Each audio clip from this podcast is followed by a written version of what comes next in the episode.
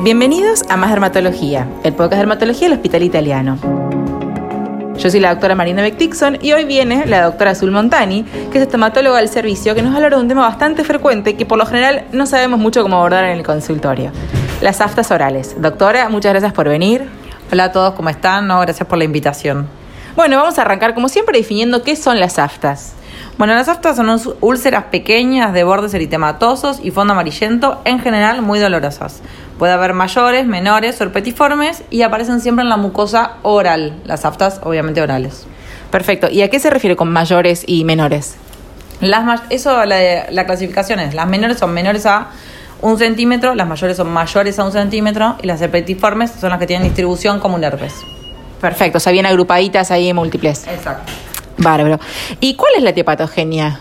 Bueno, dentro de la etiopatogenia, lo más frecuente es la estomatitis aptosa recurrente, que es lo que tiene entre el 5 al 60% de los pacientes, que es una enfermedad de causa desconocida que lo que tiene son factores predisponentes, como pueden ser los factores genéticos, el 40% de las estomatitis aftosas están relacionadas con el HLA-B51, factores infecciosos, factores locales como por ejemplo la ortodoncia, los pacientes que tienen dietas en general más duras o que son eh, usadores crónicos de caramelos, de chicles, que como consumen mucho pan francés, por ejemplo, eh, que es un, algo que genera trauma casi constante, factores inmunológicos, la neutropenia cíclica genera bastantes episodios de estomatitis el estrés, la diabetes, la enfermedad inflamatoria intestinal, las anemias, déficits nutricionales, las alergias a algunos medicamentos, algunos alimentos, perdón, como por ejemplo a la lactosa.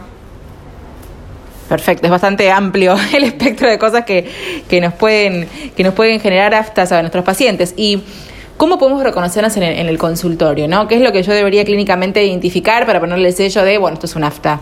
Bueno, en general viene el paciente que se queja que dos, tres días antes de la aparición de la lesión empiezan con algunos pródromos, como puede ser eritema, un leve edema en la zona y un dolor bien puntual. Eso es característico de las aptas, no que es un dolor difuso en toda la boca o en toda la lengua como una glosodinia. Esto es bien puntual y a los dos, tres días aparece un puntito bien, er, eritematoso que se produce la ruptura de la, de la mucosa y con eso aparece la úlcera, que al toque, por el tema de la flora de la boca se sobreinfecta, tiene el fondo amarillo blanquecino y los, y los bordes bien eritematosos. Eso es un afta y después la vamos a clasificar según el tamaño y la recurrencia que tenga en mayor, menor o el petiforme. Perfecto. Y, digamos, eh, el, síntoma, generalmente los pacientes vienen con dolor, como decíamos, ¿algún otro síntoma más puede experimentar? No sé, parestesias, hiperalgesia. En general, lo que presentan siempre los pacientes son eh, adenopatías a la altura del cuello o retroauriculares y si aparecen con fiebre ya habría que buscar otro tipo de enfermedad, como puede ser una, una herpangina o puede estar asociado a otra cosa, ¿sí? Pero en general no, solamente eso y alguna adenopatía. Perfecto. Y volviendo un poquito a esta clasificación, entonces decíamos que se clasifican en mayores y menores según el tamaño, o si son múltiples más agrupadas, son herpetiformes. ¿Hay alguna otra cosa más que me permite diferenciarles aparte del tamaño? Sí, aparte, en general lo que hay que tener en cuenta es que las menores aparte de ser menores de un centímetro, como dijimos, nunca van a dejar cicatriz, se van a curar solas y en dos semanas la boca está limpia de vuelta. En cambio, las mayores, que son en los casos que debemos buscar alguna otra enfermedad, son mayores de un centímetro, siempre dejan cicatriz y aparecen en lugares más raros, como por ejemplo el paladar duro. ¿sí? En cambio, las menores siempre aparecen en las partes móviles de la boca, que son las que están queratinizadas, como son la cara interna de las mejillas, la cara interna del labio, el, la parte del paladar blando, ¿sí? Esas son las comunes. En cambio, las mayores aparecen en lugares más raros, dejan cicatriz y, como dije, duran mucho más de dos semanas, ¿sí? El paciente viene porque no se le logra curar. Y esos son los casos en los que hay que estudiar al paciente con más profundidad. Perfecto. ¿Y las herpetiformes tienen alguna característica en particular? Aparte, bueno, estas múltiples y este tipo de agrupación. No, las herpetiformes en general son, bueno, como dijiste vos recién, son múltiples, duran entre 10 a 14 días también y pueden ser un poquito más dolorosas porque es, directamente relacionado con el tamaño que tienen. Al ser más grandes, duelen más. Pero suelen resolver solos, no hace falta estudiar mucho más. No, las herpetiformes no, resuelven solas y en general el paciente suele tener como dos, tres episodios en el año. Ah, perfecto.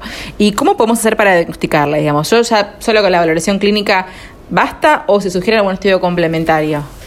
En realidad, con la valoración clínica es suficiente. Lo que yo siempre sugiero cuando, como algún clínico, algún dermatólogo ve a un paciente con aftas y decide derivarlo a un estomatólogo, por más que solamente sea con la clínica, mandarle un mínimo laboratorio, ¿sí? Con un hemograma, un dosaje de, de vitamina B2, un dosaje de zinc y con eso ya se puede derivar al, al estomatólogo, porque si no, la con- primer consulta con el estomatólogo va a ser solicitar los estudios. En cambio, ya lo mandamos al paciente con algo hecho. No es necesario biopsia de la boca ni de la lesión, lo- con un laboratorio es suficiente. Claro, un laboratorio corto como para pesquisar posibles factores que estén llevando a esa aftosis. Eh, y a la hora de, por ejemplo, en estas eh, aftas mayores que decíamos, que se requerían sí por ahí estudiar un poquitito más, ¿qué, qué sueles pedir así como un laboratorio corto? Aparte, bueno, bueno, una buena anamnesis, a ver si te orientas un poco a de dónde viene esto, pero si no, un laboratorio como básico para estudiar las aftas, aparte este zinc, esta vitamina B12 y un hemograma, ¿pedís alguna otra cosa más? ¿Serologías? Sí, se piden cirugías para enfermedades de transmisión sexual, eh, HIV, eh, se pide también BDRL, anticuerpos para enfermedad celíaca, ¿sí? Y después no, como vos dijiste recién, es más de la clínica, por ejemplo, para descartar alguna enfermedad inflamatoria intestinal, o un BSET, o un síndrome PAFA, o lo que fuere, siempre eso es más en la clínica, no tanto en el laboratorio. Claro, lo, digamos, lo orientas un poco más según el interrogatorio que, que vas teniendo con el paciente. ¿Y cuáles serían los principales diagnósticos diferenciales a, a tener en cuenta? de las aftas, lo primero a tener en cuenta es ver si están, hay una clara mm, separación, digamos, que si están solo en la boca o también en boca y genitales, por ejemplo, para buscar la enfermedad de Beset, que es como el diagnóstico más importante.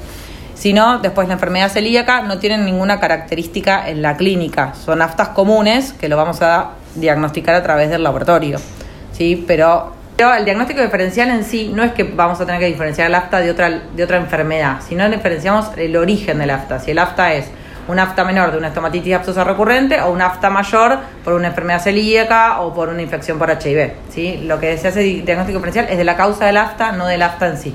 Perfecto. Y bueno, ya veníamos hablando un poquito, ¿no? De, de al menos las aftas menores, las herpetiformes que suelen curar solas.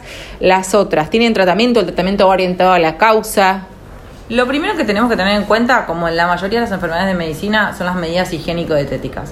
Si el paciente tiene una estomatitis aftosa recurrente, tiene que saber que tiene que tener un control odontológico eh, periódico y correcto, porque cuanto peor es el estado de la boca, más probable que uno se genere mismo las aftas por traumas, por las prótesis mal adaptadas, por ortodoncia, por un arreglo roto o por lo que fuere. Así que buen lavado, usar pastas sin sodio laurin sulfato, hacerse buches de clorexidina, ¿sí? probar haciendo una dieta libre de lácteos. Hay muchos pacientes que sin tener una sensibilidad o sin tener un laboratorio alterado, haciendo una dieta libre de lácteos de vaca, eh, no les siguen saliendo tantas, tantas aftas.